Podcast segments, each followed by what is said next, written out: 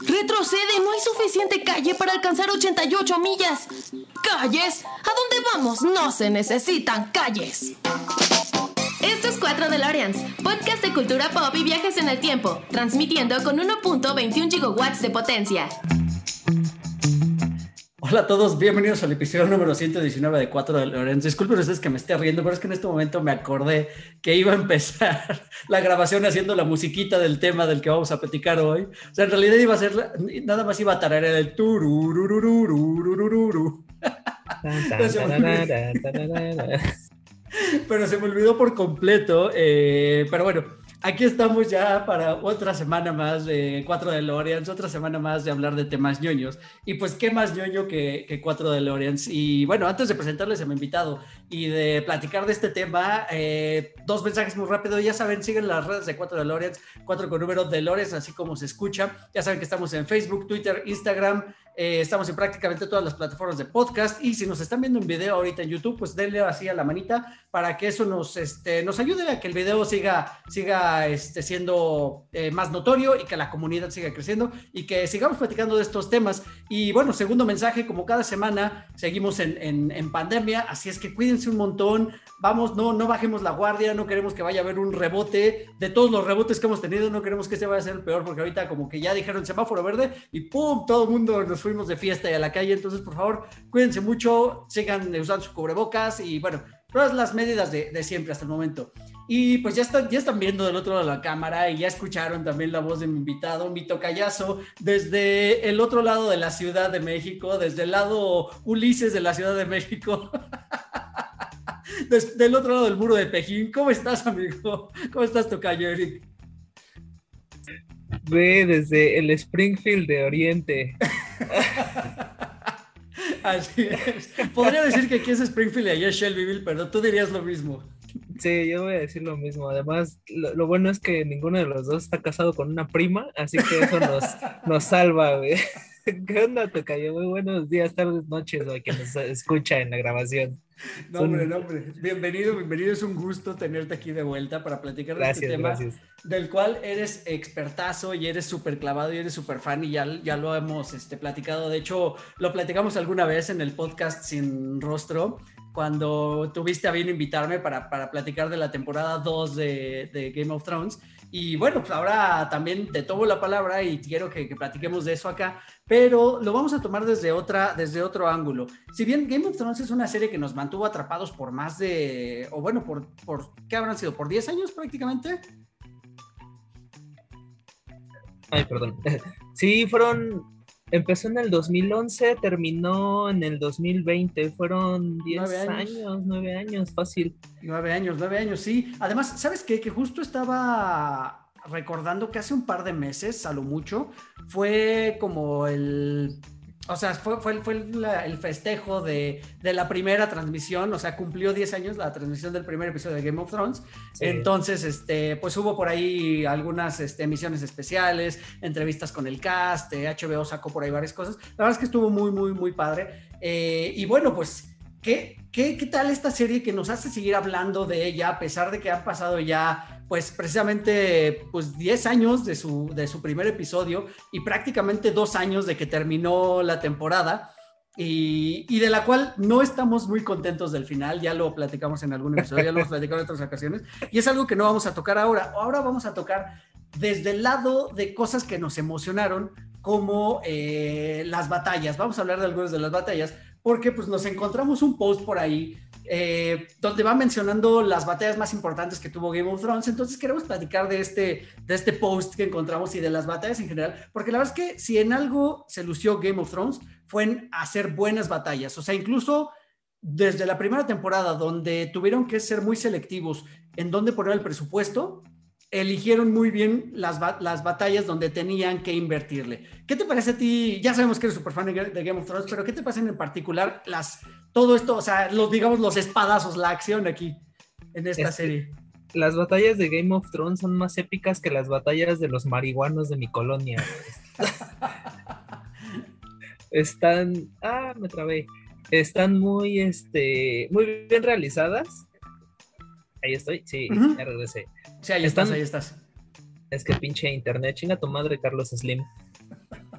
Eh, las batallas en Game of Thrones son una serie de. Una serie de cosas mágicas, increíbles, eh, majestuosas. Es una, es una manera muy chingona de ver madrazos, de ver espadazos, muertes, este, sangre, mutilaciones. De por sí Game of Thrones es una serie que se caracteriza por no dejar vivo a nadie, o por lo menos a nadie importante. Y en las guerras y en todos los episodios en donde las batallas son como que el punto álgido del episodio, eh, saben darle al espectador lo que quieren, ¿no? Que son, que es drama, unos buenos madrazos y efectos especiales a mansalva, efectos especiales bien hechos. Y aparte de efectos especiales, pues yo digo que muy bien, eh, ¿cómo se dice? Muy, muy bien eh, ah, se me fue la pinche palabra, pero están, están bien estructurados y están bien como que cimentados, o sea, no se sacan cosas de la manga, como en eh, otras series de, por ejemplo, en Rápidos y Furiosos, que un avión eh, sale de un avión y aterriza en otro avión y después el, después Toreto desde adentro del carro maneja el carro y además maneja el avión al mismo tiempo y así de, güey, no mames, esa es la, la categoría jalada de los pelos del cine, ¿no? Pero en, Game of, en Game of Thrones es totalmente verosímil la acción y las guerras son totalmente reales, o sea, son muy creíbles.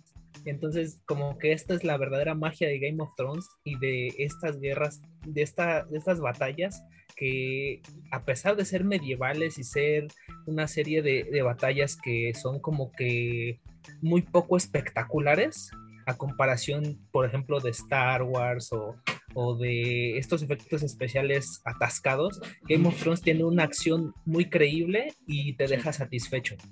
No, creo que tienes toda la razón. Me parece que están muy bien coreografiadas, coreografiadas, perdón. En... Están muy bien filmadas también.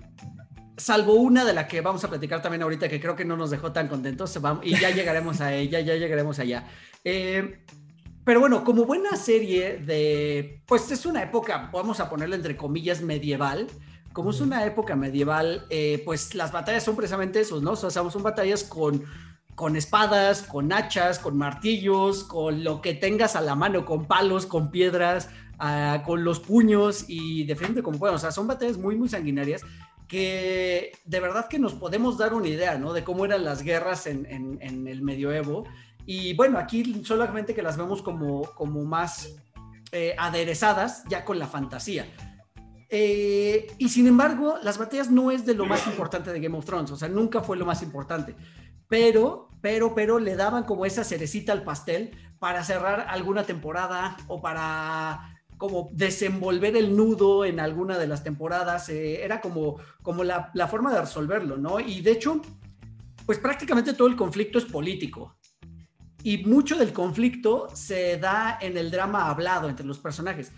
Pero cuando se empieza como a, empieza como a crecer el nivel de estrés entre los, entre los dos bandos involucrados, uno como espectador también empieza a emocionarse de en el momento que esto se vea en la cara, se van a poner una golpiza que va a estar buena. Y la verdad es que lo consiguen. O sea, creo que así es como, como que sacan todo el estrés así en esa batalla y, y eso está bien, bien padre.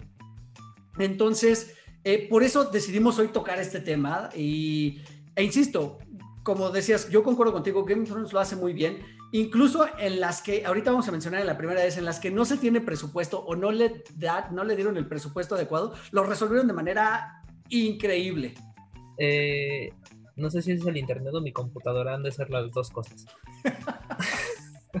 Eh, creo que lo que salva mucho a, Game of Thrones y esta serie de, batallas es el guion, porque ahí sí el, guion es inmaculado, no tiene una, no tiene desperdicio y a pesar de, del poco presupuesto que vemos al, principio de la serie, eh, el guion es magistral y yo creo que eso lo salva en todo momento porque gracias a, este guion que fue muy cuidado y supervisado personalmente por George R. R. Martin en las primeras cinco temporadas, es lo que hace que este esta serie de, de, peleas, de guerras, eh, por ejemplo, ya lo, hablábamos en, en, el podcast Sin Rostro cuando tuviste a bien este, aceptarme la invitación. Hablábamos mucho de la batalla de Blackwater, que fue una de las primeras de, de la serie, en donde se notaba que tenían poquito presupuesto, pero es una de las más increíbles de toda la serie.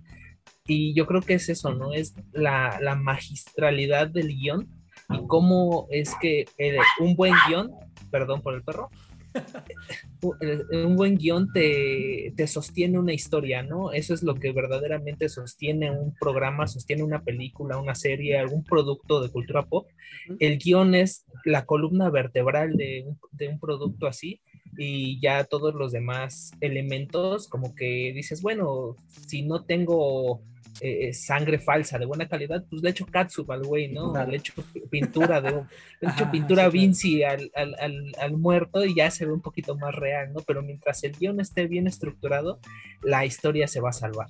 Claro, sí, no, no, no, totalmente de acuerdo. Y por eso insisto, o sea, creo que las batallas no, no son el punto fuerte, o sea, Digo, son el punto fuerte porque son muy espectaculares, pero no es el punto principal, no es en torno a lo que gira la serie ni la trama en general.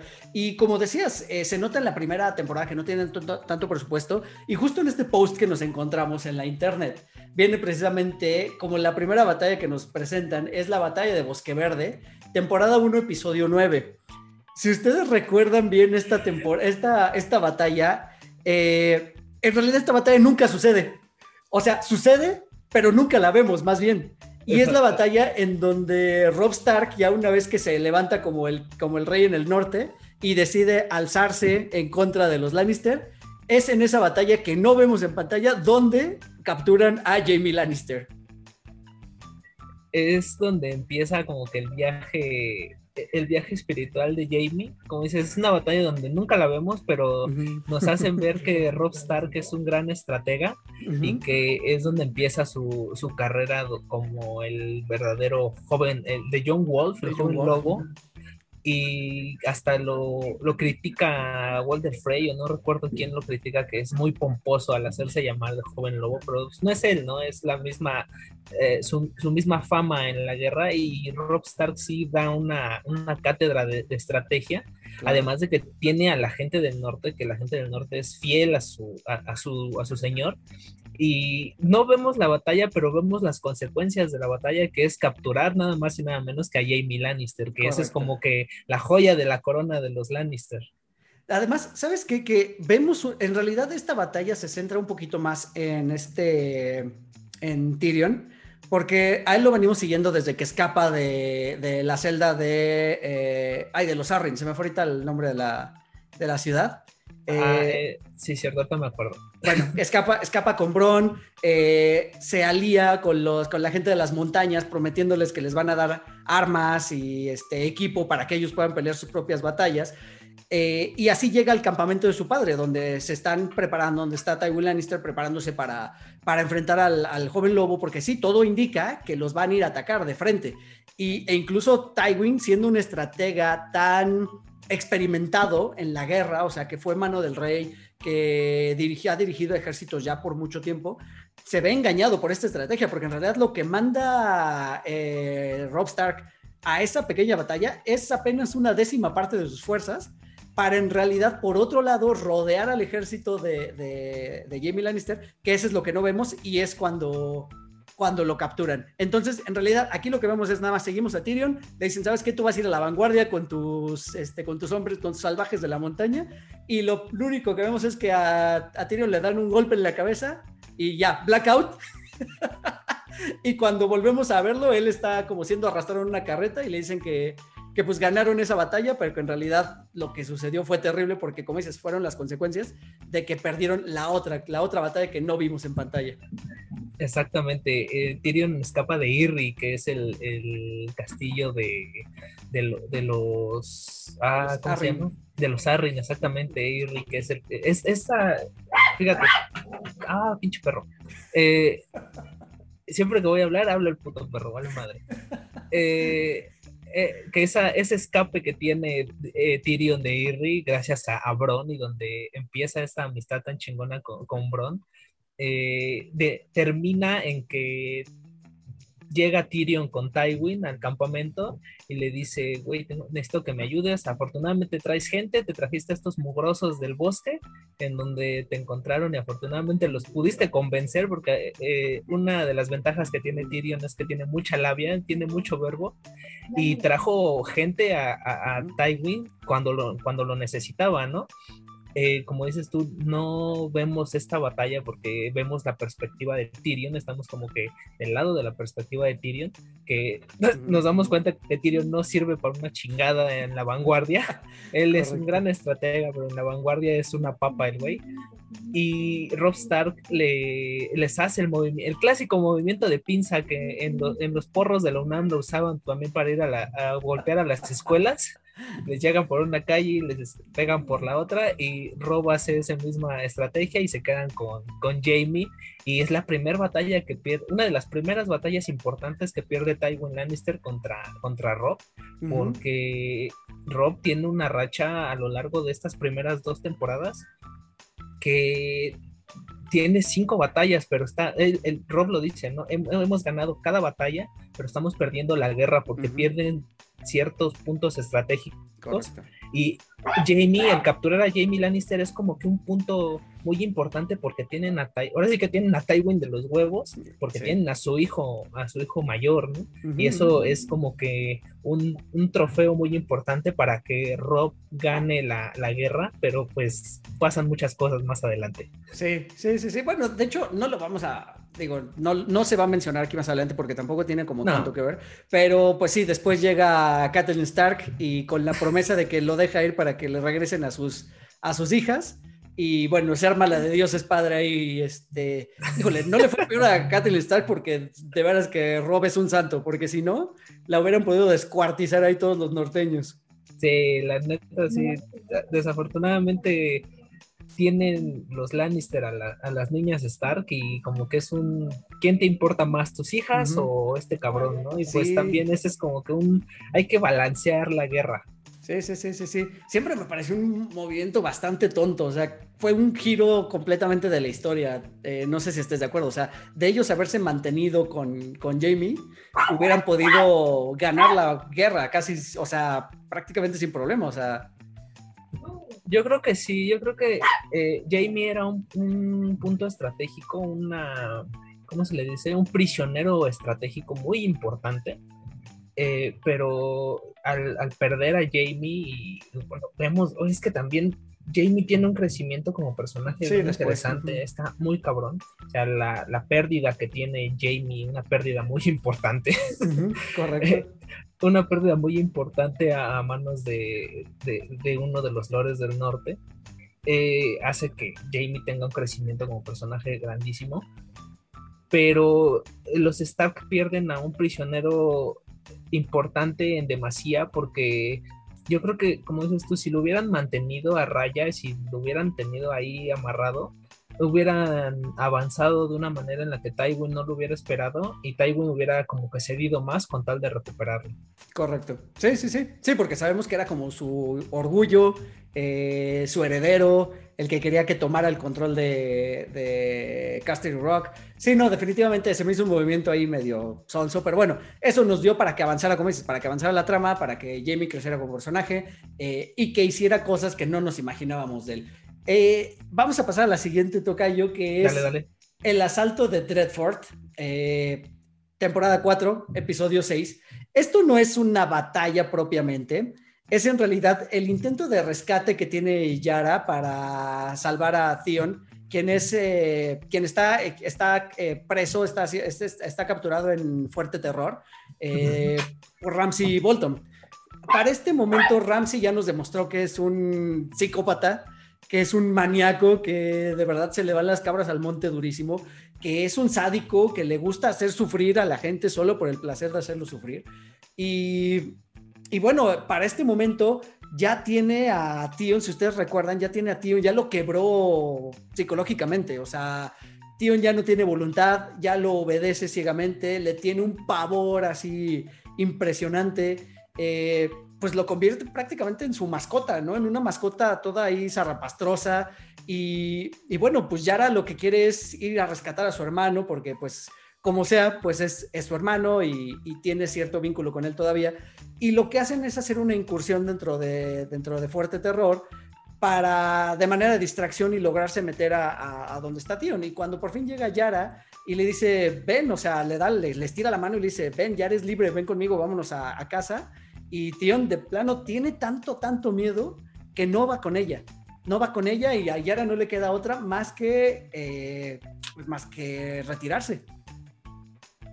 El quebrantamiento del espíritu de Tion Greyjoy es uno de los, los puntos importantísimos de, la trama, porque Tion era un personaje que también tuvo, una evolución muy cabrona, y el toparse con Ramsey Bolton y toda la tortura que, a, la, que lo somete, y todo este tratamiento psicológico que Ramsey Bolton es un, maestro de, la ¿cómo Se dice? de la tortura, pero sobre todo de la tortura psicológica, ya no tanto física, psicológica en ese aspecto de te voy a, en el caso de Tion, voy a hacer de ti nada, o sea, te voy a convertir en absolutamente nada, todo ese ego que tienes y que te hace sentir como un gran señor por ser el hijo de Balon Greyjoy, por ser el hijo de una, de una gran cuna, de una buena casa, lo voy a tirar al suelo y te voy a convertir en Edor.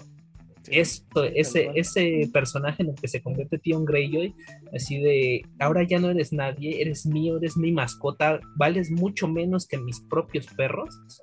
Correcto ese, ese punto es increíble, como el quebrantamiento del espíritu de una persona, el trabajo psicológico que le hace Ramsey Walton y la tortura física a la que lo somete tanto que Tion empieza a caminar como cuasimodo de, de todo el dolor que siente denota y termina en esto, ¿no? En que cuando ya tienen la oportunidad de salir, de ser salvado por Yara, ya no quiere él ya está, hasta deja de reconocer a Yara, ya no la reconoce, inclusive él llama a los guardias para que para que no lo, no lo dejen escapar y les, les caen a, a, Yara eh, y esto termina en que Yara les dice, ¿dónde está Tion? Ese ya no es Tion, lo hemos perdido para siempre, él ya no existe, Tion ya no existe, ahora es la mascota de Ramsey Walton y se queda ahí y Yara desiste de su intento de, de rescate.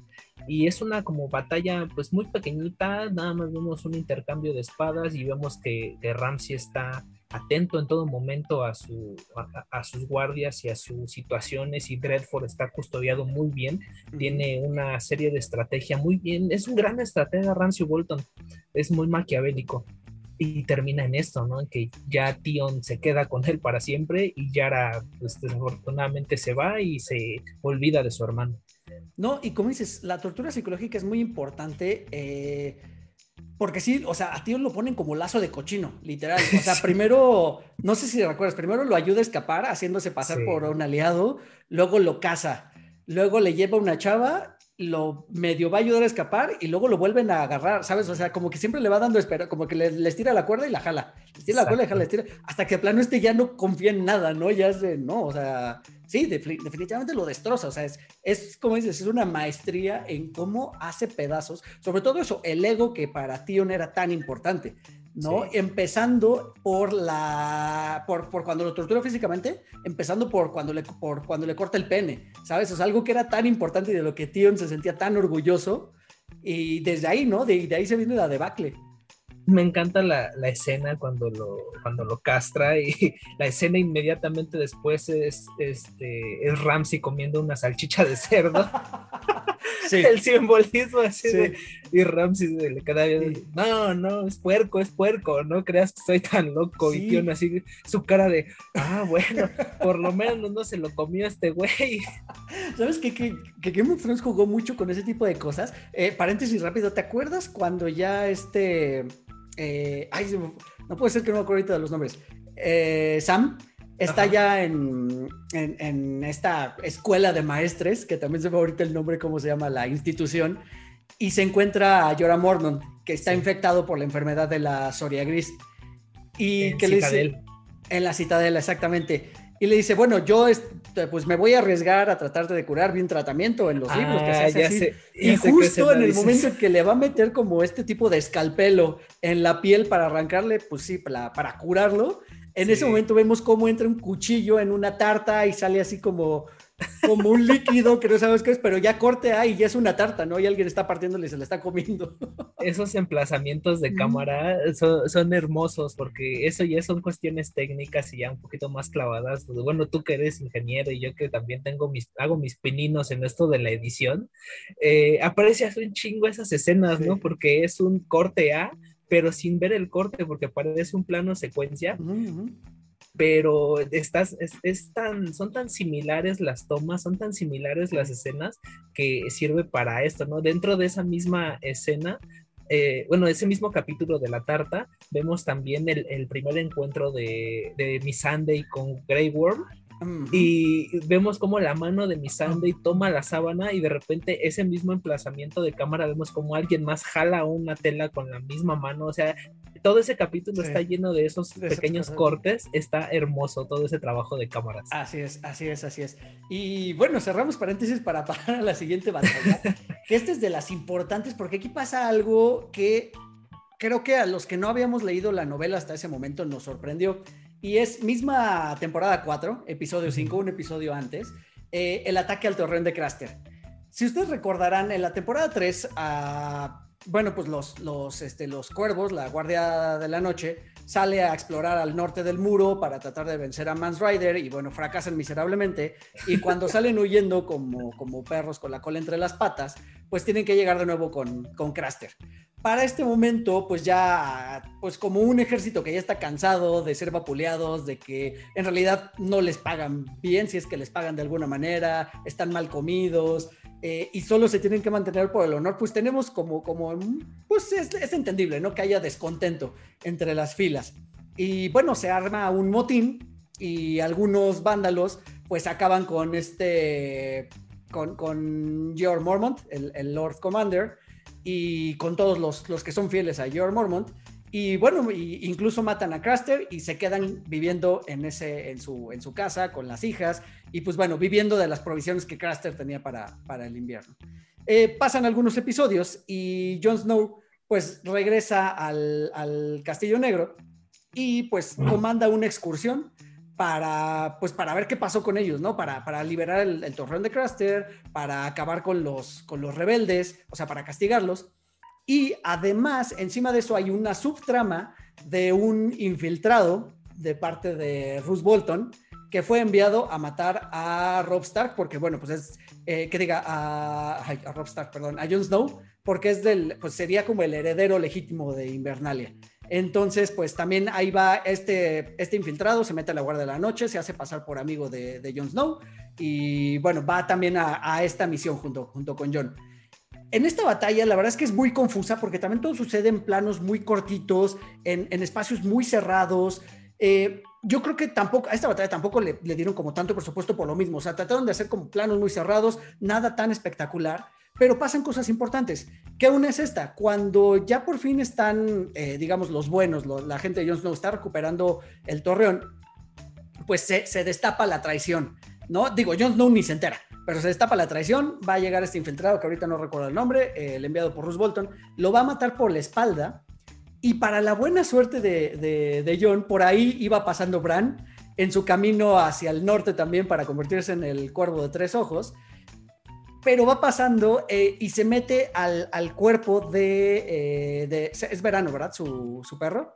Sí, su perro, su lobo, bueno, su gargo. Sí, es Homer. El, el, lobo de, de, Bran es Homer y el lobo de, de Rickon es Shadow. Correcto. Y bueno, se mete al cuerpo del, del, lobo, sorprendiendo, la verdad, porque te digo, insisto, como nosotros, los que no estábamos familiarizados con la novela, no sabíamos que tenían como esta clase de habilidades. Esta es la primera vez que lo vemos en pantalla, o sea, se nos se nos había insinuado anteriormente, pero muy poco, ¿no? Era como, como sueños donde Bran soñaba y parecía que sí se metía al cuerpo del lobo, pero aquí lo hace conscientemente, o sea, conscientemente decide meterse en el cuerpo del lobo, va y ataca a, este, a este traidor y lo mata y salva así a Jon Snow. Y bueno, pues Jon ni por enterado de lo que sucedió, pero lo salvaron finalmente. Fíjate que esta, como dices, es una batalla como que está en espacios muy pequeños. al final de cuentas, pues, el torreón de Craster es un punto estratégico, ¿no? Craster es famoso no por casarse con sus primas, pero sí con sus hijas, ¿no? está más cabrón que alguien de Shelby ese güey. Eh, pero fíjate, el ejército, el ejército de, de, Castle Black ya viene mermado porque tuvieron una batalla con los caminantes blancos, o sea, se encontraron con los caminantes blancos en el norte y ya vienen menos de la mitad de los que partieron de Castle Black. Y ya cuando llegan todos puteados y mermados, Sam ya no aguantaba, de, de, puro milagro sobrevivió Sam, que ese encuentro con los caminantes blancos que tuvo Sam, Sam también es muy este, increíble. Y es la primera vez que vemos en la serie que escuchamos cómo el cuerno suena tres veces, que es emocionante ese, ese momento. Ya llegan acá con Craster y ya, como dices tú, llegan fastidiados, cansados, hasta la madre, dicen, ya, estos güey, a mí, la neta, a mí no me pagan tan chido y no tengo tan buenas prestaciones aquí en la, en la guardia nocturna como para rifarme el físico tanto, ¿no? Entonces, lo más, lo, lo más sensato que se les ocurre es amotinarse matar a Yor, a, Mormon y quedarse, matar a Craster, quedarse con sus hijas y pues tienen ahí mujeres, comida, hogar, fuego, pieles, están de apechito esos güeyes ahí. Una de las escenas que me gusta más de este amotinamiento contra Yor Mormon es cuando ya pasa el tiempo y precisamente cuando, como tú dices, cuando regresa Jon Snow a, a madrearse a los amotinados, es cuando el güey este que está liderando el amotinamiento dice, ¿quién lo iba a pensar? Así textual dice el güey, ¿no? Y cito, ¿quién lo iba a pensar? Yo, el güey, dice su nombre, tomando vino del cráneo del Lord puto Mormon, ¿no? O sea, tal cual está tomando vino del cráneo de, de, Lord Mormon, porque el güey ya se siente el Lord comandante de la Guardia Nocturna, pero es un momento increíble, es lo que te decía del guion. O sea, sí puede que no haya mucho presupuesto en esta batalla, pero el, ambiente, todo el contexto de, la batalla, eh, el guion, eh, los diálogos y como que las ciertas situaciones.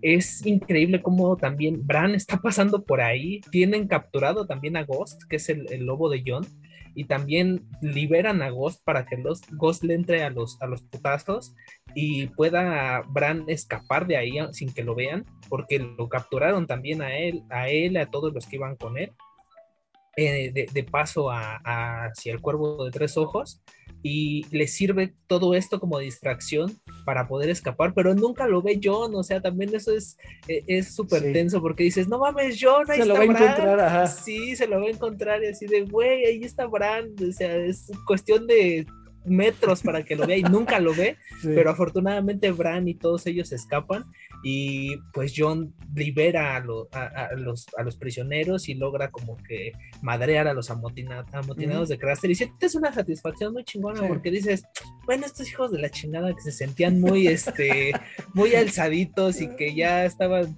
muy, muy cómodos ahí con las hijas de Craster, pues ya, ¿no? O sea, fueron los eh, John llegó a quitarles, a bajarles el ego.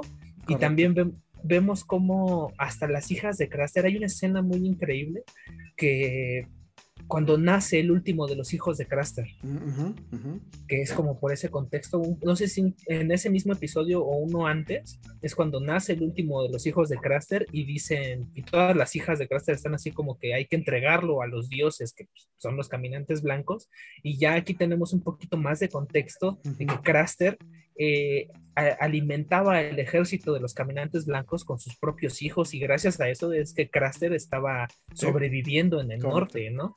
Eso está bien chingón. Sí, tienes, tienes toda la razón. Sí, es parte de. La verdad es que, híjole, todos eran unos cretinos. ¿no? O sea, tanto Craster como los amotinados. No, no, no, está horrible.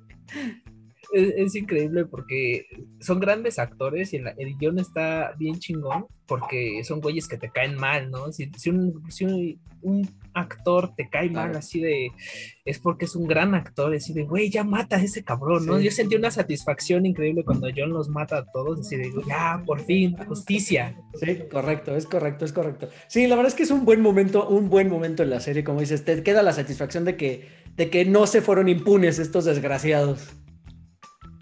Exactamente, la justicia de, los siete reinos. Correcto. La justicia del norte, más que nada. Eh, más que nada, básicamente. Vamos a pasar a la siguiente, Tocayo, que es eh, temporada ya, temporada 5, episodio número 10, o sea, es el cierre de la temporada, donde Stannis ataca a Winterfell. De estas cosas que no entendí muy, muy bien, o sea, en la trama, Incluso todavía tengo dudas después de haber leído las, novelas, porque tampoco las cosas, los acontecimientos se suceden igual, ¿no? Ni en la novela como en la serie. Pero bueno, para pronto. En la serie, Stannis llega a Castle Black, eh, ayuda a, con los resquicios, digamos, con lo último que queda de este ataque de los, de los, este, de, de los salvajes al, Castillo Negro en el muro. Eh, obviamente, Stannis guiado por, por The Red Witch, por la, por la bruja roja. Eh, y bueno, llega ahí, entonces dice, bueno, de aquí yo ya los ayudé, no sé qué, y pues de aquí yo me voy a, Invernalia, porque pues, Invernalia es un, punto muy importante, es un punto crucial que hay que retomar y que ahorita está en manos de eh, Ramsey Bolton. Porque, ah, no, todavía está vivo Bruce Bolton, ¿no? En ese momento. Todavía está vivo Bruce Bolton, está en manos de Bruce Bolton, que ya se les volteó a los norteños. Y entonces Stannis, como es un hombre de honor, pero así muy, muy clavado, dice, no, eso es una traición imperdonable, hay que castigar a este traidor. Y pues se le va a enfrentar pero previo a la batalla sucede uno de los acontecimientos también más atroces de toda la serie, que es que, la bruja roja le dice, ¿sabes qué? Eh, pues tenemos que ofrecerle un sacrificio al dios del fuego para que te ayude a ganar la batalla. Y el sacrificio es, pues le tienes que entregar a tu hija. Y híjole, la verdad es que un poquito a regañadientes, pero al final con esa sed de victoria que tiene, que tiene Stannis, o sea, que, que se relame los bigotes por ser el rey de los, de los siete reinos, porque todo el tiempo estuvo a la sombra de su hermano, pues finalmente cede a esa petición y termina asesinando a su propia hija, o sea, sacrificándola en el fuego. Paso siguiente, comienza la batalla y pues sus hombres no están tan convencidos de seguirlo. Y, y e incluso estratégicamente la batalla es, es complicada porque está cayendo mucha nieve, se le están muriendo los caballos, la gente está cansada y él está terco, terco, terco, terco que vamos a atacar y vamos a ganar. Y pues bueno, a final de cuentas sus hombres lo abandonan y termina perdiendo frente a Ramsey Bolton enviado por Rus, quien le dice, si ganas esta batalla, te quito el nombre de Ramsey Snow, o sea, te quito el nombre de bastardo y te convierto en mi heredero. Y bueno, así es como se desarrolla esta batalla, que esta la verdad es que sí es muy buena porque vemos la desesperación en la cara de Stannis cuando sus hombres lo están abandonando. Y, bueno, la batalla termina con eh, un Stannis malherido. Y, y por casualidades y magia del guion, pues por ahí anda esta Brian que juró vengarse de Stannis por haber matado a Renly también. Y también en una escena eh, que no vemos en cuadro, pues se supone que Brian mata a Stannis, aunque los fans de la novela querían que Stannis siguiera vivo porque en la novela Stannis está vivo hasta el quinto libro, que es el que lleva escrito hasta ahorita este George R. R. Martin. Exacto, e, es que e, esa, esa dicotomía entre personajes del libro y personajes de la serie, eh, yo creo que si se hubieran apegado un poquito más a los libros, hubiera quedado todavía mejor la serie. Si la serie quedó así de buena, si se hubieran apegado a los libros un poquito más, por ejemplo, el personaje de, de Lady Corazón de Piedra, que es el personaje en el que se convierte Caitlyn Stark después de muerta, eso hubiera sido un gran personaje en la serie, hubiera estado increíble. Eh, eh, concretamente en esta batalla vemos el poderío de los Bolton, porque Bolton es como que de los primeros, de los abanderados más grandes que, tiene, que tienen los Stark, que tienen Winterfell, y aparte aquí, pues los Bolton ya tienen el control de Winterfell eh, Stannis, e, esa escena de, la muerte de Shirin, de Baratheon es conmovedora, es, te destroza el corazón y dices, ¿cómo puede ser posible que Stannis ya esté tan idiota con su fanatismo hacia el dios de fuego y hacia, hacia este, ¿cómo se llama? Melisandre? Eh, que este güey no se dé cuenta de que pues, no va a suceder nada de lo que le estaban prometiendo y mata a, Shirin. Eh, ahí el sufrimiento de. Eh, creo que no sé si todavía está por ahí el caballero de cebollas o ya no está por ahí. Creo que, creo que no ve la muerte de Shirin. Creo que ya estaba por otro lado. Eh, pero es, destrozador cómo, cómo muere esta niña. Hasta la mamá llega el punto en el que ya cuando la hija está en la pira, está casi incendiando ya, como que toma conciencia la mamá, a pesar de que ella también era una fanática, toma conciencia y trata de salvar a su hija.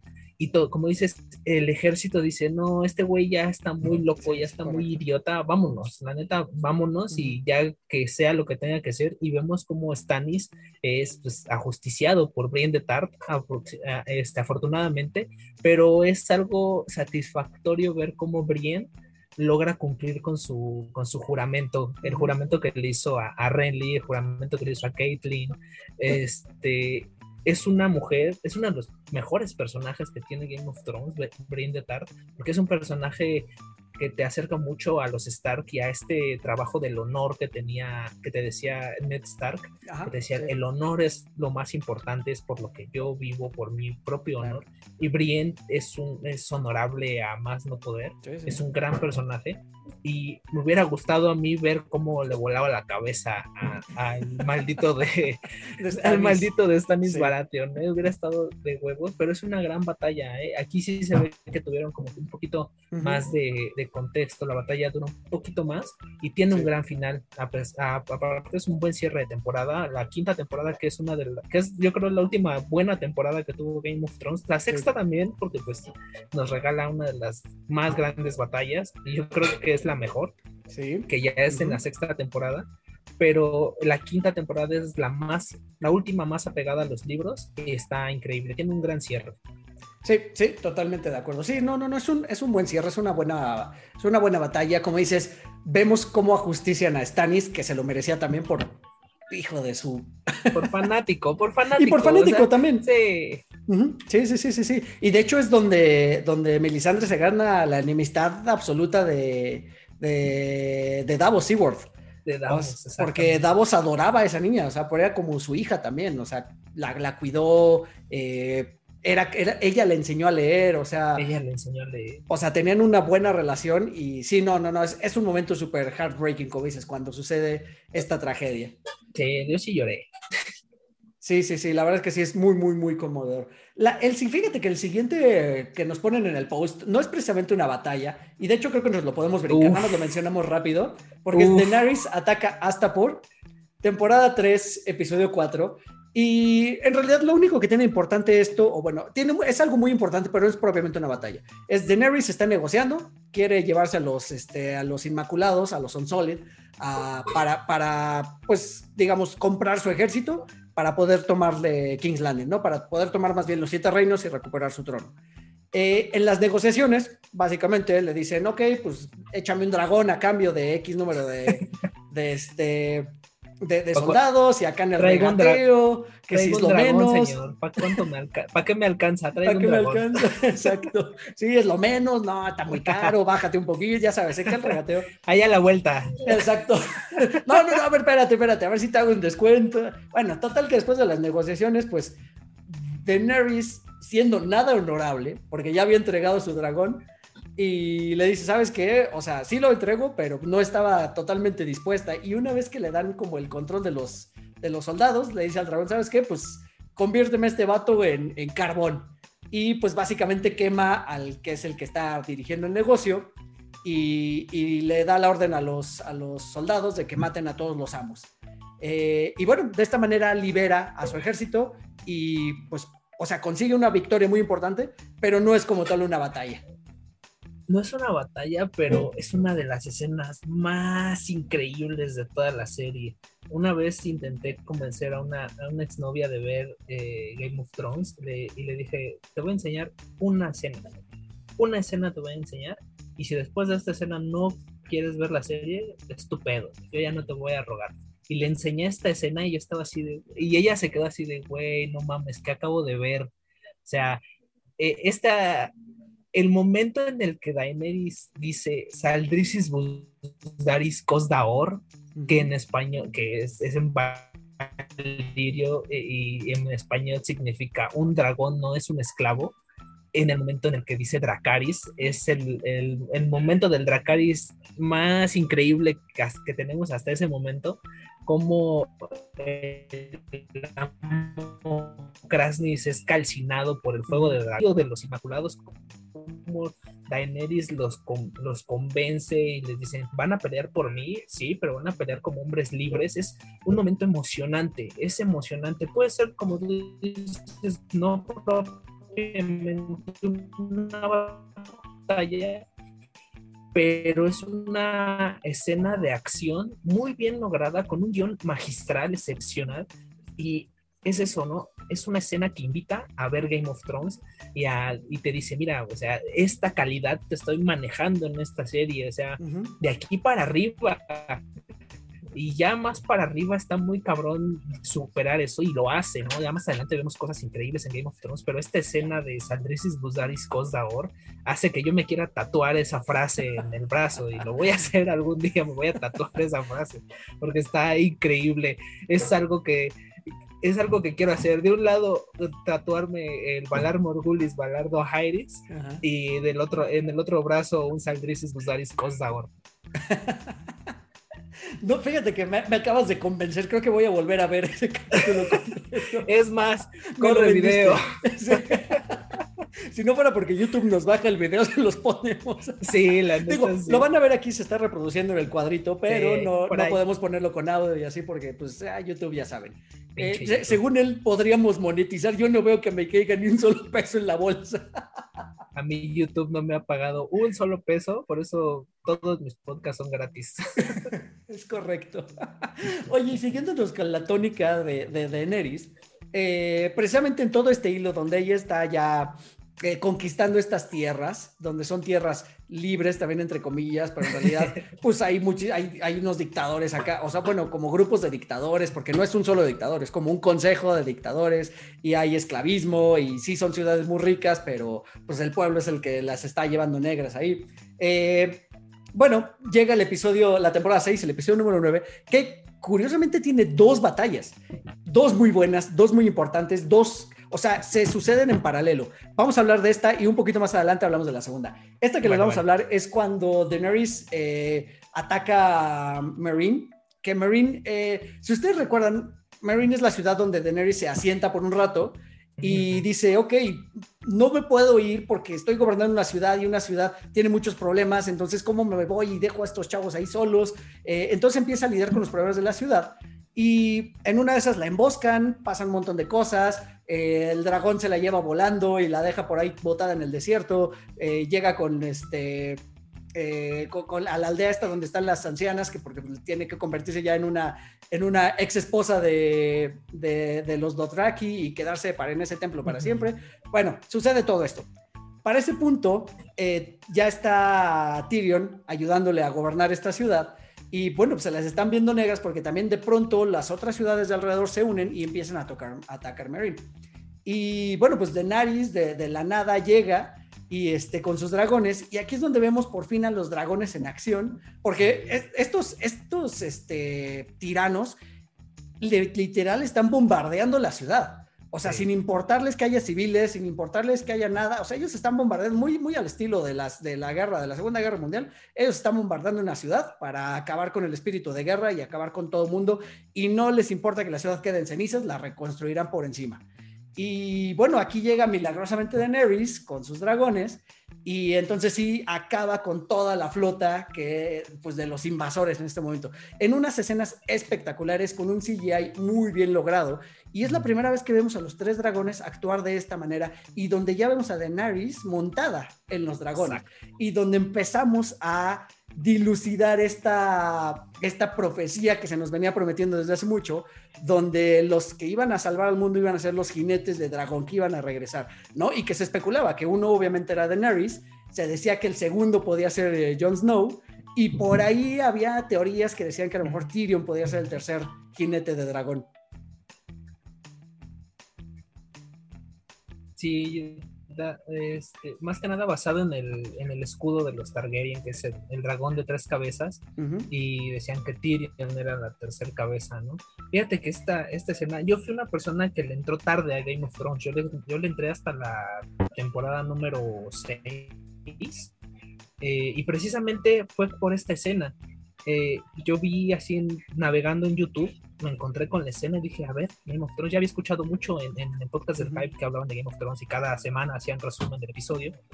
Y veo esta escena y dije, huevos, ya acabo de ver, ¿no? O sea, vamos a, vamos a entrarle a esto porque sí está increíble. La vi dos veces seguidas la escena y dije, está, está muy cabrón. el momento en el que primero ves a Tyrion eh, negociando con los amos de las otras ciudades libres de, esos. y, y ellos están como primero amedrentando a Tyrion y a Grey Worm, diciéndole, ¿sabes qué? Pues vamos a parar el ataque, si se rinden, al final de cuentas su, reina ya no está, que quién sabe qué. Y en ese momento llega Daenerys montada en, en Drogon y les dice, les voy a dar la oportunidad de que escapen aquí con sus vidas Así que, ¿qué dicen? Y esos güeyes, pues, hombres y orgullosos de sí mismos, dicen, no, mija, la neta no, no te vamos a hacer el caldo gordo. Y Daenerys, eh, ok, se sube a su dragón y también se trajo a los Dothraki, ¿no? Ya se trajo a toda la horda Dothraki. Toda, toda la horda Dothraki. Es como si acá en esta palapa de repente digan, hay baile, hay baile en periférico, cáiganle todos. Y llega toda la banda al baile de periférico ahí con la changa y todos estos nacos. En Springfield del Oriente. Eh, pero es increíble cómo ya los, los, otros dragones, Viserion, eh, y, y Rhaegal, estaban encerrados y, se liberan. Se liberan, vemos cómo salen ellos porque los llama Drogon, como que siempre nos hicieron entender que Daenerys tenía como que este entendimiento telequinético con los, con los dragones, como que se entiende con los dragones por medio de la mente y se monta en Drogón, esa escena es increíble, cómo se monta en Drogón, empieza a sobrevolar todo el puerto de Mirin y hace mierda a toda la flota y salen sus otros dos dragones y ya de repente los otros, los otros amos regresamos a la escena con Tyrion y les dice Tyrion, pues vamos a replantear las cosas, ¿no? vamos a, vamos a renegociar, señores, ¿qué dicen? Y dejan, dejan solo vivo a uno también, ese, ese movimiento de cuchillo que hace Grey, Grey Worm que mata a, dos de un solo tajo y solo dejan vivo a uno y Tyrion le dice, güey, levántate y ve a, ve a comunicar lo que acaba de pasar y diles que estás vivo gracias a la, ahora sí que gracias a la gracia de Daenerys y no te metas con nosotros, cabrón, porque de este tamaño está, de este tamaño la tenemos, ¿no? Que se empiezan a, a medir ahí los, los miembros, a medir el chile, exactamente. Vamos a ver quién la tiene más grande. Totalmente, sí, no, no, no, de verdad es que es una, una gran escena y de hecho ya aquí vemos una transformación de Daenerys, ¿no? O sea, ya Daenerys dice, ya, estoy hasta aquí, estoy hasta el copete de que todo el mundo me trate de su puerquito, o sea, les acabó. Se les acabó su, su puerquito, se les acabó la Daenerys amable y pues ya, de aquí para el se les acabó su pendeja. Exacto, hasta donde tope, dirían por ahí. Es cámara, mijo, hasta donde tope. Oye, y precisamente la siguiente que nos ponen en este post es Daenerys contra los hijos de la arpía, que es la que platicaba yo hace un momento, es el previo, o sea, es en la, es en la temporada anterior, el episodio 9, es el penúltimo de la temporada 5, donde sucede esto precisamente, que, eh, bueno, Daenerys está gobernando la ciudad y pues la gente está inconforme con algunas cosas y pues la convencen del consejero, este consejero que tiene que ahora sale en Cruella, que es el, es, es este, es Jasper en Cruella la verdad, ah, el actor. Cierto. Decía, me suena, me suena, ¿de dónde es? Yo lo había visto, yo lo había visto ese güey en algún Exacto. Eh, le dice, bueno, ¿por qué no permites que se abran las arenas de nuevo? O sea, al estilo romano, que se abran las arenas donde pues están los gladiadores y se van a matar entre ellos, pues es entretenimiento para el pueblo, ¿no? Ahora sí que pan y circo para el pueblo. Pan y circo para el y pueblo. Y la convencen y, dice, y le invitan a la inauguración de, de esta nueva, pues de esta reapertura. Y aquí es donde sucede este desastre que es eh, esta traición de los hijos de la arpía, que es este movimiento de enmascarados, que pues le están saboteando el gobierno a Daenerys. Son los chairos de Mirin. Totalmente, totalmente, los chairos de Mirin. y que además, ¿sabes qué? Que es una escena, la verdad, bastante, o sea, a mí me da mucha ansiedad, porque salen de todos lados los, los, este, los soldados, los Solid, los Inmaculados, no, no saben ni por dónde, no se pueden defender. Daenerys está atrapada básicamente y, y, justo cuando está acorralada en el centro de la arena es cuando llega Drogon y la rescata, ¿no? Y se la lleva este, volando y es cuando ya la bota en el desierto después, ¿no? Pero, pero es una gran, gran escena, es una gran batalla. Es de esas que pierde Daenerys, pero la verdad es que qué bien organizados estaban los hijos de la arpía para lograr esto, ¿no? Para desestabilizar por completo el gobierno de Daenerys. Exactamente, salieron como cucarachas, ¿eh? de, las, de abajo de las coladeras y estaban bien organizados. Es que también, ¿sabes qué pasó? Que se unieron eh, estaban, en, estaban en Mirin o estaban en Astapor, no recuerdo. Ya estaban en Mirin. En Mirin, ya estaban en Mirin, ajá. Pero llegaron todos los de Astapor, llegaron los, los sobrevivientes de, de Cart, o sea, todo, como que todo ese, ese caminito que siguió Daenerys hasta llegar a Mirin y fue conquistando, como que todos los rebeldes de esas ciudades se unieron y dijeron, vamos a toparla en Mirin y vamos a romperle su madre ahí en Mirin. Claro, porque Daenerys les quitó su forma de vida. Exactamente, Daenerys ya terminó con la esclavitud en, ese lado de esos. Y aparte una escena bien cabrona que vemos aquí en, esta batalla es como Grey Worm y cómo se llamaba el eh, este caballero. Ah. Ya sé cuál, sí. El que, el que despide Joffrey, ¿no? El que lo termina exactamente, Exactamente, su nombre. Se me fue el nombre. Siempre nos acordamos y ahora se nos están olvidando todos los pinches nombres.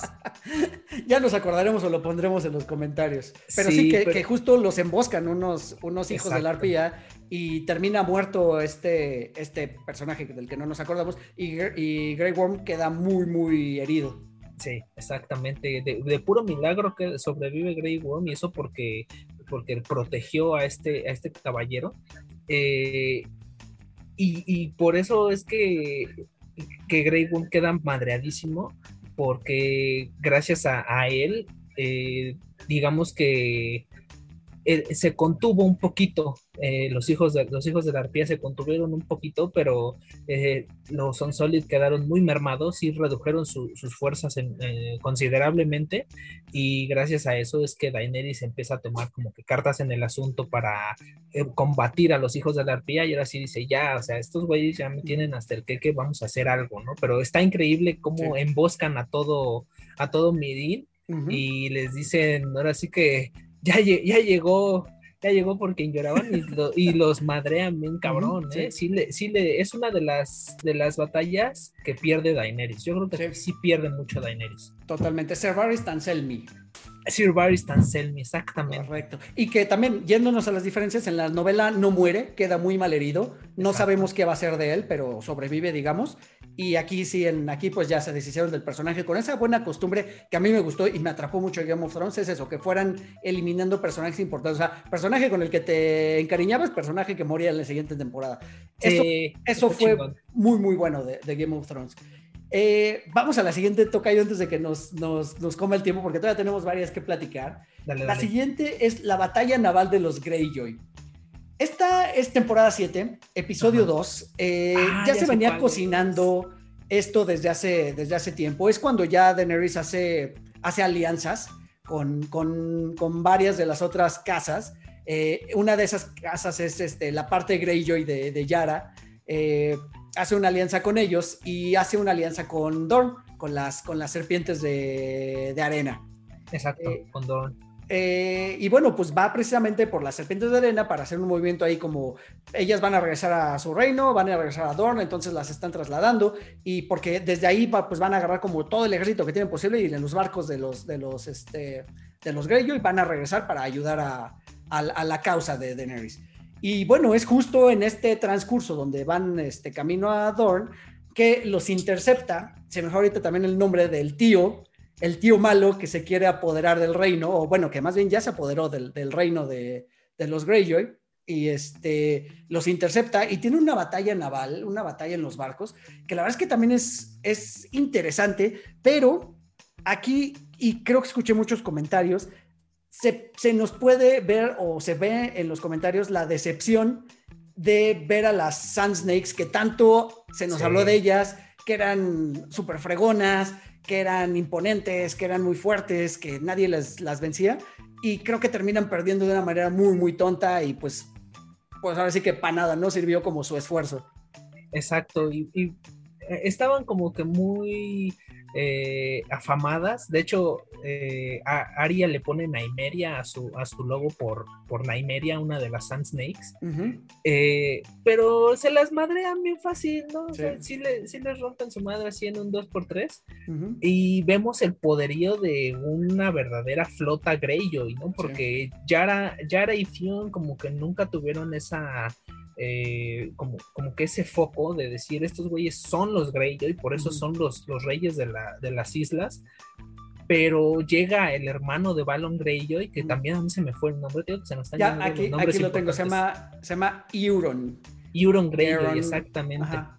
eh, que es un hijo de la chingada también, totalmente. Es un, es un bastardo irredento el güey.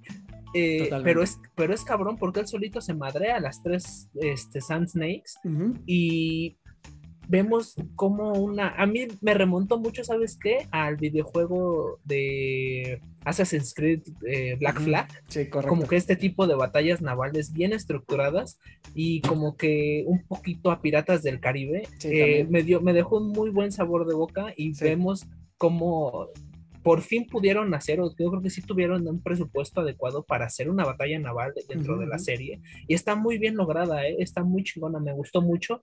Y sí te deja con el saborcito de, ay, este güey está cabrón, ¿no? Es más de lo que eh, sí habla mucho, pero sí tiene los, los, huevos como para liderar a los Greyjoy.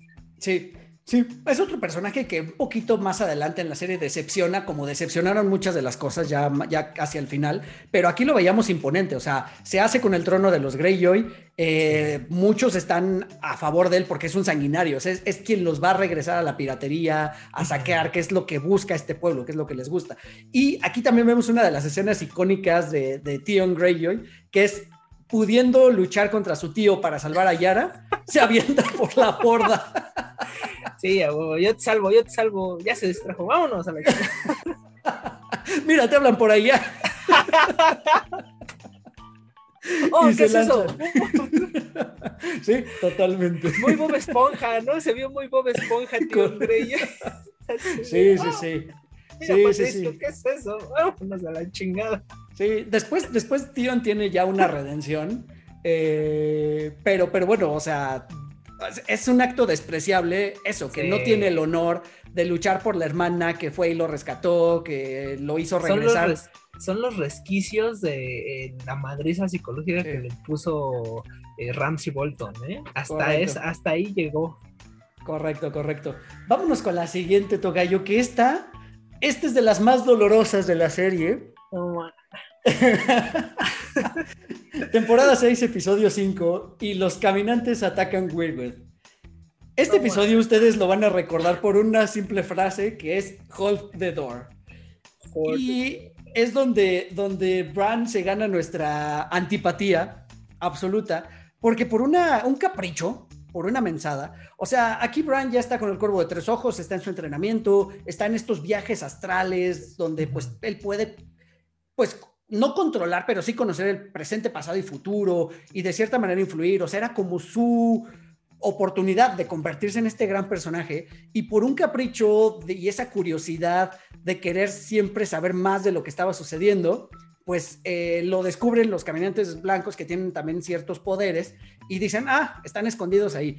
Y empiezan a atacar esta fortaleza bajo tierra, esta como, como, pequeña, como pequeña cueva donde están ellos escondidos y, y, rompen el hechizo que los protegía de alguna manera. Se viene una horda de zombies y se vienen los caminantes blancos. Y bueno, pues vemos esta, esta escena donde Odor se sacrifica sosteniendo la puerta para que no los, no, pues sí, no, no, no, no, atrapen a Bran. Se este, sacrifica. Se sacrifica y, y es súper es, heart touching. Este es de las que sí me hace llorar. Es un episodio súper triste porque es donde vemos que Bran está también en el pasado y no entendía.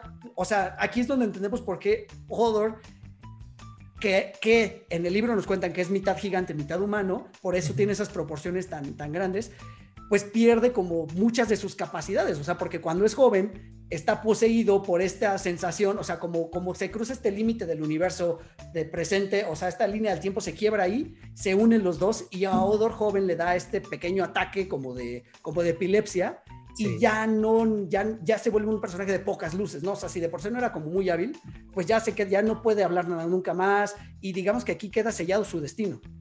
Sí, es, es, doloroso ver cómo Hodor se... cómo eh, Willis se convierte en Hodor, ¿no?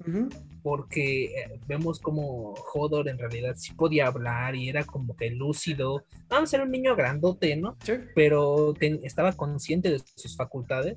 Pero aquí como, como que Bran se subió al DeLorean mágico, viajó al pasado. Más bien, más bien fue un Homero con su tostadora. Y ya no supo viajar al futuro, ¿no? Ándale, exactamente. Eh, todo se puede arreglar con la herramienta adecuada y agarra su piedrota, pinche Bran, y se la avienta a Hodor. y, que, y queda loco Hodor por la piedra. Pero es doloroso y vemos como Bran con tal de con tal de su con tal de llenar esta ansia de conocimiento que tiene sobre, sobre la historia y sobre las cosas que sucedieron, porque creo que a final de cuentas, créeme, si yo tuviera esos poderes, también lo haría, ¿eh? me, me, iría a ver qué onda al pasado y si puedo visualizar un poquito el futuro, sí lo haría, la verdad sí lo haría, pero se, convierte en un verdadero badass, ¿no? Donde ya no le importa absolutamente nadie. Eh, más que él mismo le empieza a decir, güey, pues en realidad, ¿qué, ¿qué, sucede contigo? No, vámonos, mira, lo, lo salva de, incontables ocasiones y también los niños del bosque, ¿no? Que es muy trágico cómo, cómo mueren los, los, niños del bosque, se sacrifican con tal de salvar a Bran porque saben que, que Bran, que el cuervo de tres ojos es más importante que ellos mismos. Entonces eh, vemos todo este sacrificio, se sacrifican los niños del bosque, se sacrifica Hodor y solo quedan Mira y Bran escapando. Eh, es una gran escena con muy buenos efectos especiales y vemos un poquito del poderío de los caminantes blancos. Sí, sí. Totalmente, totalmente. No, gran, gran escena, gran capítulo. De, de, hecho, si tú recuerdas, se acaba el episodio y se acaba en silencio. O sea, regularmente los episodios de Game sí. of Thrones terminaban con alguna musiquita. Este no, este acaba en silencio y es y sí, tal cual, es, es, un minuto de silencio por el personaje de Doro que cumplió su destino, ¿no? Finalmente, eh, o sea, es una paradoja de cierta manera en, en, en, algún momento, porque pues la provoca Bran, pero es eso, es una paradoja, o sea, iba a pasar sí o sí, tenía que suceder para que se cumplieran ciertos designios. Exactamente, tenía que pasar, ya estaba, ya estaba escrito y si alguien lo sabía, pues era Bran, ¿no? Así es. Así es, así es. Vámonos con la siguiente, que es una batalla también espectacular. Y es, me, me gusta mucho porque en el post que estamos ahorita reseñándoles, el, el editor se, se, quiso hacer el fresco y la verdad es que creo que latinó muy bien.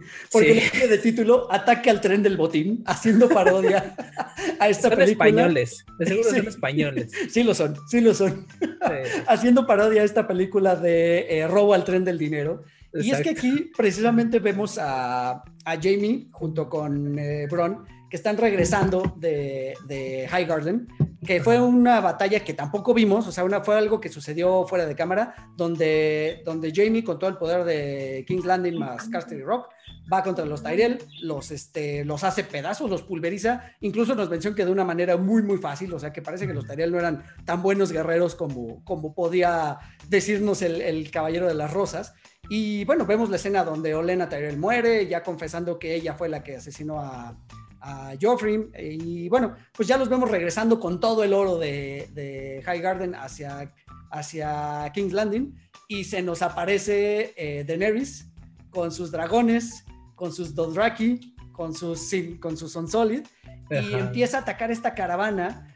Y aquí creo que aquí es donde pierde un poquito ya la costumbre Game of Thrones de hacer lo que hacía, porque yo juraba y perjuraba que por lo menos uno de los tres personajes iba a morir aquí, porque de, los personajes me refiero, uno era Drogon, el dragón de Daenerys, otro era Jamie y el otro era Bron. Juraba que alguno de los tres hasta aquí llegaba su camino, porque si recuerdas, aquí es donde vemos que este, el nuevo maestre de Cersei, inventa una ballesta superpoderosa y Bron la aprende a controlar muy bien y pues derriba a a Drogon de un flechazo en el ala. Entonces, eh, aquí iba a pasar algo, ¿no? Y al final como que ya no se atrevió el guion, ya no llegó hacia allá. Y bueno, Daenerys, por el poderío de sus dragones, termina ganando la, la batalla.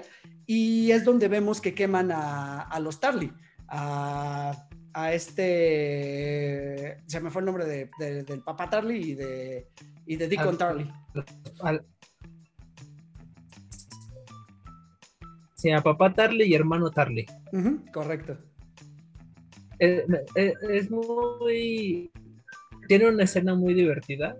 Eh, porque vemos aquí la, los, los, dotes de estandopero de, de, de Bron. Porque es cuando le dice. ¿Cómo te llamas? Di contarle y Bron así de se burla de su nombre es muy estos vertidos creo que te perdí ahí te perdí un poquito sí Vamos a dejar que se restablezca la. Ahí, ya estás de regreso. ¿Ahí estoy? Ya, ahí estás. Nos estabas Bien, contando de Bron y Sí, sus dotes te- de stand-up. Sí, Bron es muy cagado, la verdad, Bron es muy divertido y como dices, estábamos en tensión porque había puros personajes que queríamos mucho, o sea, no queríamos que se murieran ninguno de ningún lado, ¿no? Porque de un lado Daenerys o. Drogon y del otro lado Bron o, o, o Jamie, así de chingue su madre, Drogon se va a comer a Bron, chingue su madre, Drogon se va a comer a Jamie, Ujú. chingue su madre, Bron va a matar a Drogon o a Daenerys, y así de güey, o sea, está lleno de tensión esta, Ujú, ujú. esta escena, y, y el invento de Kyborn, esa, esa ballesta como de escorpión, está, está genial, Sí. y cómo le, cómo le dice Bron a Jamie, ¿no? Tú ve por la ballesta, dice, güey, no puedo, tengo una mano, porque hasta Jamie le dice, o sea, güey, yo no puedo. Y Bron Claro. de, bueno, ya voy yo. Como que Bron era muy huevón y no quería este, trabajar. Pero Bron es, es- ahora sí que Bron es cabrón para la, para la batalla y se rifa con la ballesta y aparte salva a Jamie y vemos como el, el poder de los de los Dothraki ya en campo abierto. Ve- ves que incluso a principios de, de la serie Ujú. este, creo que fue Ned, fue Ned Stark el que le dijo a, a, a, a Rob- Robert Baratheon, le dijo solo un tonto o algo abierto, y ahí van Jamie van a combatir al Viking harto. Y aparte se ve muy cabrona esta escena, de hecho es una de las escenas que HBO ha tomado para promocionar este Drogon volando con ellos. Ujú. Eh, todo este principio, porque es justo al inicio, ¿no? Eh, ya están recuperando todo el oro de High Garden y de repente escuchan el, el retumbar del piso de los caballos de, de los Dothraki Ujú. y dicen, chin, ya valió madre, prepárense todos a las armas y pónganse chingones y así, y vienen los, los estruendo del dragón, se escucha el estruendo de, de, de Drogon y todos se quedan volteando así de madres y Daenerys así de ya les cayó, ya llegó la polla con cebolla mis chavos y ahora sí que ya valieron madre, fuego de dragón y el ejército de los Lannister chingó a su madre. Así es. y yo creo que llevaban dinamita porque vemos muchas explosiones en las carretas. Es una, es una gran escena, es una Sí. gran escena que, que vemos todo el, el poderío del ejército de Daenerys, ¿no? Sí, correcto. No, no, no, tremenda, tremenda escena, tremenda batalla. Eh, te- insisto, ya la temporada 7 empieza a perder un poquito de brillo, tú mismo lo mencionabas, pero empieza a ganar espectacularidad en este tipo de escenas. O sea, como que cambiaron ese guion tan, tan, tan bien equilibrado que teníamos al inicio y le empiezan a dar mucho más peso a las batallas. Y se le nota, se nota aquí en este, en este tipo de casos. Eh, ¿Te parece bien si vamos a la siguiente, Tocayo? Que es la batalla más allá del muro. Eh, en un plan súper estúpido de, de, de Rob Stark, que diga de, de Jon Snow, Rob Stark ya estaba muerto como cuatro temporadas atrás, discúlpame. Este, temporada 7, episodio 6. Eh, su plan dice: No, no, no, no, no. Yo quiero que todo el mundo nos ayude a luchar contra los caminantes blancos. Quiero que todos me ayuden. ¿Cómo les pruebo que hay zombies? ¿Cómo, cómo, cómo, cómo? No se le ocurre una manera. Y dice, bueno, pues, pues capturando un zombie, ¿no? ¿Qué, qué, qué puede ser más? No creo que sea tan complicado. Y pues se lanza con un pequeño ejército, eh, un ejército bien conformado, porque vemos a varios personajes que, que ya venían haciendo cosas por independiente durante la serie. Y con este pequeño ejército donde va este, The Hound, va eh, Beric Dondarrion, va este Toros de Mir, eh, el amigo de Arya, se me fue ahorita su nombre, este, el bastardo de, de Ah, Robert. sí, este, Gendry. Gendry, ajá, exactamente, Gendry, y creo que ya, ¿no? Si no me equivoco, creo que son ellos, y bueno, el propio Jon Snow. Eh, pues bueno, se van del otro lado del El muro. escuadrón de la muerte. Correcto, ajá, podría ser como Suicide Squad, ¿eh? en una de esas.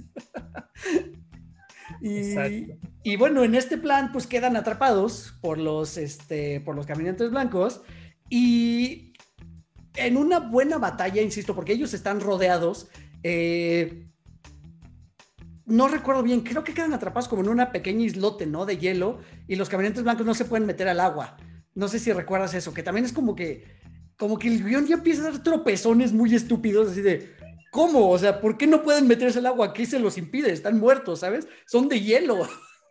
Y este. Ni que se vayan a ahogar. Exacto, exacto, exacto, exacto, exacto. Pero bueno, quedan atrapados en este islote y, y tiene que llegar, eh, que es también algo que se le critica durísimo a Game of Thrones, que es que eh, a Daenerys le avisaron así como que de emergencia, le mandaron un bipaso y llegó volando en su, eh, con sus dragones a, a ayudar a, a, rescatar a estos, a estos personajes. Eh, y bueno, consecuencia de esto, Sí, pues muere, le- muere le uno de ellos. Ya no le mandaron un cuervo, le mandaron un colibrino. Sí, sí, algo más veloz. Eh, Estos como que emplazamientos de tiempo mal logrados de Game of Thrones es algo que se les critica mucho. No, ya no usaron cuervos, ya usaron un colibrí o un, un águila más rápido, ¿no? Así, vete en chinga para allá, ¿no? Pero también estos güeyes, o sea, vemos cómo The Hound empieza a jugar con los, con los caminantes blancos. Y si ese güey no le hubiera aventado la piedra al caminante blanco con tal de darle, no se hubieran dado cuenta de que el lago ya estaba congelado y no hubieran pasado, se hubieran aguantado otro ratito, hubieran sobrevivido un poquito más. Y bueno, no hubiéramos tenido esta intervención, ¿no? Que también algo muy triste que tenemos en este capítulo es la muerte de Viserion que Sí. vemos como vemos como el Night King hace dotes de, de, de un este ¿cómo se les dice? un, un lanzador de jabalina Sí, sí, sí. O de un quarterback de fútbol americano. ándale yo creo que es el Brady de los caminantes blancos ¿no? porque sí, Sí. lanza la jabalina muy chingón y matan a matan a Viserion y desde aquí empiezan como que las inconsistencias del final, de los finales, de las temporadas finales de Game of Thrones, pero pues ya, ¿qué, qué más querías? No? O sea, ya se está terminando, o sea, es algo que yo sí le reclamo mucho a HBO y a, a- a los productores, a los directores, a, a, David Weiss y al otro cabrón, David, Ujú. eh, Denis Villeneuve, Benioff, ujú. eh, así de, güey, ya venían con puras temporadas de 10 episodios, pues hubieran seguido aventando 10 episodios, nos hubieran dado un poquito más de contexto, nos hubieran eh, regalado unas temporadas más concisas y hubiéramos quedado más satisfechos, no hubiera Correcto. quedado mejor hecho. O sea, Sí. todo fue por su cochino dinero. Pero Sí. este es una gran, una gran, un gran capítulo, grandes escenas, porque es un atascón de efectos muy chingón. Sí, y, y es que, o sea, no era la primera vez que habíamos visto a los caminantes blancos ya en acción, pero es donde sí los vemos como más, más concentrados en la batalla. O sea, estas habilidades, como dices, de lanzador de jabalina, eh, ya cuando se desatan los golpes y que empiezan a luchar contra los, contra, pues, contra este pequeño. eh, no es que no es un ejército, contra este pequeño eh, grupo de. El Suicide Squad. con esto está este Suicide Squad exactamente. eh, la verdad es que los vemos y, y- y vemos que son una real amenaza, ¿no? Eh, además también vemos la muerte de Beric, de Beric Dondarrion aquí. Sí. eh, se sacrifica, dice, yo ya morí muchas veces, yo ya sé lo que es el infierno, eh, pues ya, una más, ¿no? O sea, ya me toca descansar en paz. Se sacrifica por el equipo también. No, Y- no fue Beric. no, fue Toros, Toros de Mir, correcto. Fue Toros. Beric muere hasta la siguiente temporada. Es correcto, sí, fue, fue Toros de Mira aquí el que se sacrifica por el equipo. Y también sabes que aquí vemos una cosa sacadísima de la manga, que, que es algo que no apareció, que está en las novelas y que aparece eh, mucho antes. Aquí aparece en este momento que es eh, Benjen Stark, convertido Ah, en manos sí, negras o manos frías, como le pusieron de apodo, porque era como un espectro que de pronto se aparecía por ahí y le decían manos frías porque tenía las manos congeladas de, de color negro. Eh, es como un tipo zombie, pero, pero bien, o sea, un zombie bueno, no sé, no, no, nos, no dan muchísimo, no nos dan mucho contexto. Incluso en la novela tampoco nos dan mucho contexto todavía de qué es lo que pasa, porque es un personaje intermitente que aparece y regresa y aparece y regresa, pero no nos dicen mucho, mucho qué sucede con él. Y aquí lo vemos también aparecer de forma mágica y de la misma forma mágica desaparecer porque pues lo eliminan también este, los White Walkers.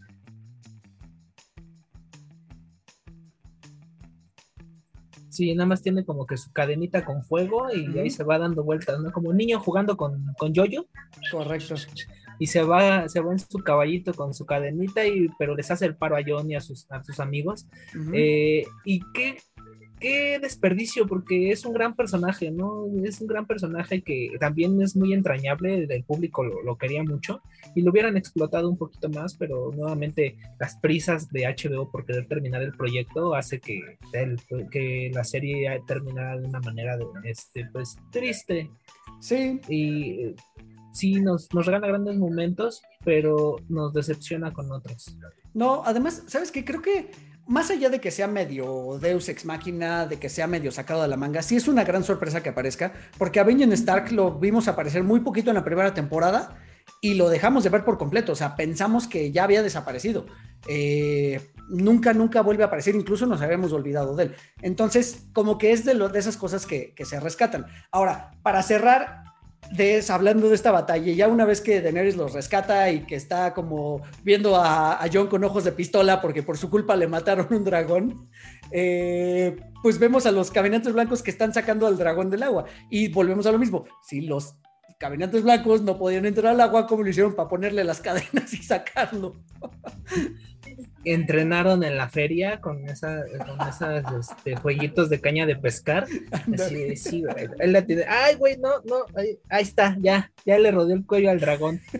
Son, sí se la prolongaron muy cabrón. ¿Y de dónde sacaron las cadenas? ¿De dónde sacaron las cadenas? fueron, con, fueron a la tlapalería del otro reino. A la tlapalería del otro lado del mundo, así de, deme, deme 50 metros de cadena de la gruesa no, no tan gruesa. Como Juan Topo.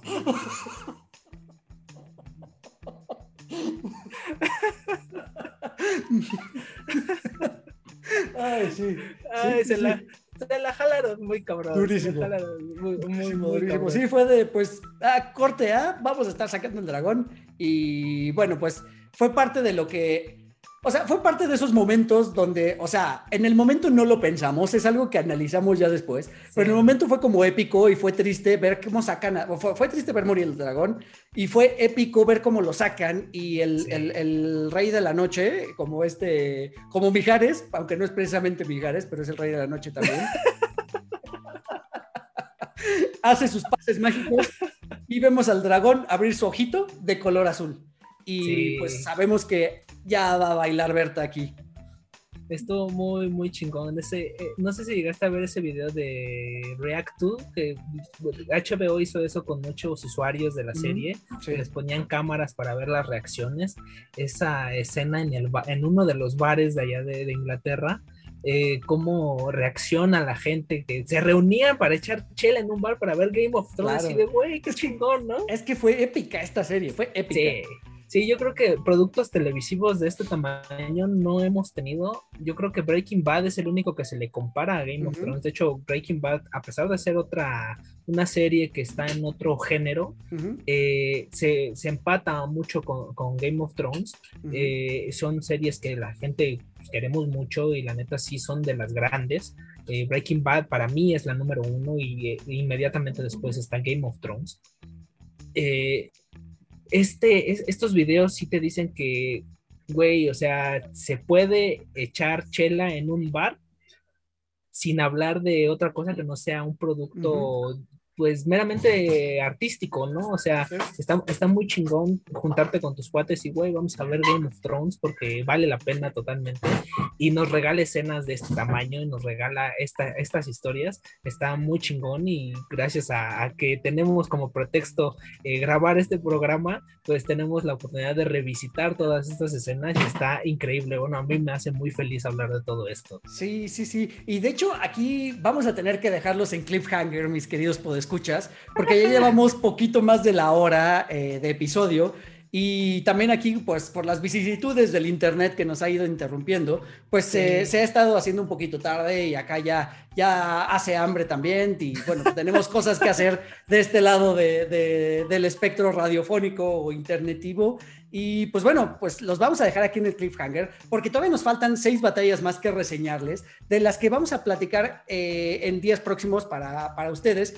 Eh, bueno, días, días próximos para nosotros y la siguiente semana, el siguiente episodio va a ser la segunda parte, va a ser la continuación. Y es que aquí con mi tocayo se platica tan a gusto que tenemos la costumbre de extendernos un montón.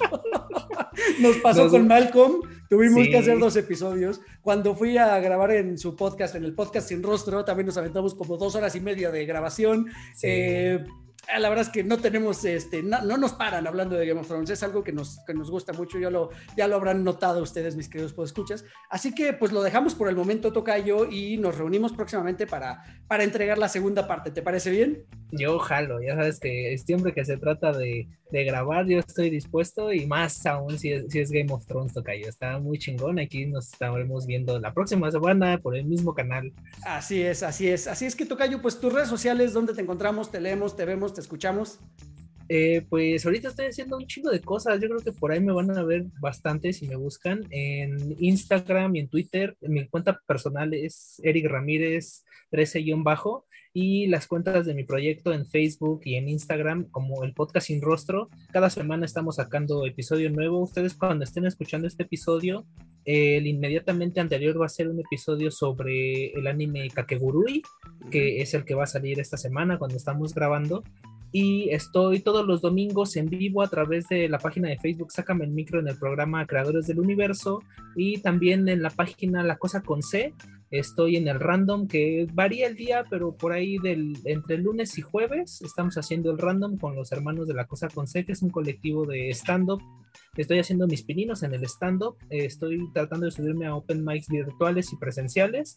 Eh, he estado subiéndome en el Beer Hall, que es la casa del stand-up.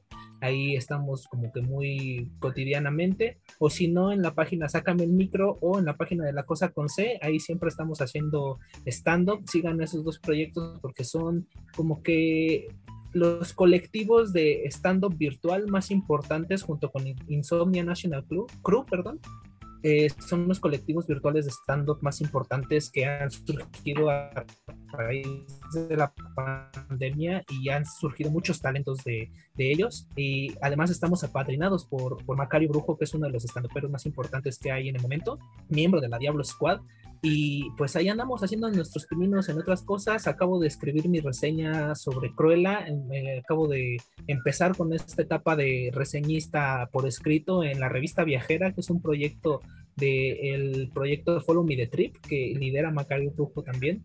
Entonces, le, te voy, bueno, voy a compartirles ahí en el grupo de cuatro de Lorians la revista viajera para que la vean y lean mi, reseña sobre Cruella, que es increíble. Está, yo salí muy satisfecho del cine de, ver Cruella, porque soy fan de, de Emma Stone. Y ahí andamos, yo haciendo muchas cosas. Me acabo de, me prometí a mí mismo que no iba a descargar TikTok porque pues no me llama la atención pero con tal de apoyar a un amigo que quiero mucho, eh, tuve que descargarlo y tengo que estarle haciendo promoción, te callo si me lo permites. Claro, eh, gusto.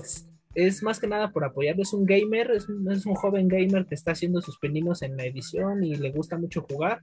Sigan a KekoDroid5511 con K, KekoDroid 5511, denle like, suscríbanse, apoyen a estos talentos jóvenes que lo único que quieren hacer es divertirse y formar una comunidad. O sea, creo que no nos cuesta nada ayudarles y ayuden como nosotros lo hacemos, ¿no? Cuando mi tocayo publica un nuevo episodio, inmediatamente lo veo, lo comparto, le doy like, le comento y así hacemos un círculo de creadores y lo invito porque también aquí tenemos como que las invitaciones de ping pong, ¿no? Porque está pendiente también una mesa redonda sobre la tercera temporada de Game of Thrones en donde mi tocayo ya está invitado y la estamos armando para ñoñar a gusto y aquí pues estaremos en cuatro de Cada que nos inviten, Tocayo. Muchas gracias. No, no, no, al contrario, muchísimas gracias a ti. Qué buena suerte con todos estos proyectos. Ahí están los proyectos de mi Tocayo para que lo, para que lo sigan. Es eso, esto es importante. O sea, en realidad aquí no les estamos pidiendo eh, que el Patreon, que bla, bla, bla. O sea, en realidad lo, lo, que, lo que nos pueden apoyar muchísimo es un like, un comentario, una compartida eso es lo, lo, más importante que puedan hacer por nosotros en este momento, que también hacemos esto por diversión y pues esperando que a ustedes les guste esto que estamos entregando para ustedes, este proyecto. Y pues bueno, Tocayo, muchísimas gracias de nuevo por tu tiempo, por esta grabación, por gracias de antemano por la siguiente grabación para entregar el, el, próximo episodio y segunda parte de estas batallas de Game of Thrones. Y pues nada, sigan las redes de 4 de Lorians, 4 con número de Lorians, así como se escucha. Ya saben que yo soy Eric Motelet, arroba Eric Motelet en todas las redes sociales. Síganse cuidando, tengan este, mucho cuidado con la pandemia, no cantemos victoria, ahí vamos poco a poquito. Y pues nada, recuerden recomendarnos si esto les gusta con sus amigos, si no les gusta con sus enemigos, vamos a seguir generando conversación. Si no les gusta, pues compártanlo con, con, todas las personas que odian así de te odio con todo mi corazón. Escucha este podcast. así mismo, eso es lo, justo eso es lo que me imagino cuando lo dijo. sí, a huevo. Muchas gracias, Tocayo. Valar Morgulis. Valar Dojairis es. Sí, exactamente. Perfecto. Bueno, pues, eh, pues nada, nos escuchamos el próximo martes. Adiós a todos. Pueden encontrar a 4 DeLoreans en Spotify, iTunes y YouTube. Conducción y concepto, Eric Motelet. Voz en off, Poli Huerta. Sigan escuchando 4 DeLoreans porque el próximo martes voy a enviarlos de vuelta al futuro.